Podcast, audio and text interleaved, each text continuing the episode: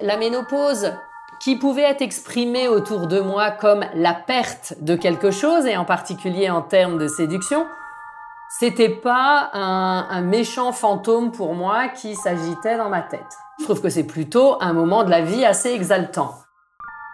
Avez-vous déjà eu une vraie discussion sur la ménopause avec vos copines, votre mère, votre tante? Moi, je n'en ai pas le souvenir. Cette étape vécue par la plupart des femmes autour de la cinquantaine est encore peu verbalisée dans notre société. Il est temps de mettre fin à ce tabou. Car la ménopause, ce ne sont pas que d'éventuelles bouffées de chaleur, prise de poids ou sécheresse vaginale. Il s'agit d'un cap à passer, pas d'une punition ou d'une malédiction. Et bien préparée, cette étape peut mener à une meilleure connaissance de soi et à un nouvel équilibre. Ça aide à prendre conscience justement que c'est le moment de prendre soin de soi, pour moi. Donc euh, finalement, c'est un bon réveil, je dirais. C'est le moment où on doit devenir sa propre priorité. Je m'appelle Géraldine Dormois, je suis journaliste et j'ai 44 ans.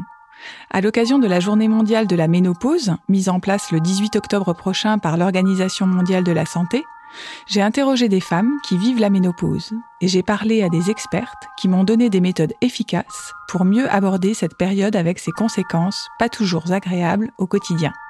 Statistiquement, on sait que euh, si les femmes ont la chance d'avoir une espérance de vie plus longue que les hommes, elles passeront, euh, pour celles qui sont en bonne santé, euh, un tiers de leur vie avec un statut ménopausique et que donc bah, c'est un, enjeu qui est important qu'il faut pas négliger mais que on peut parfaitement trouver des solutions adaptées à toutes les problématiques et puis encore une fois un certain nombre de femmes vivront cette période de manière tout à fait sereine.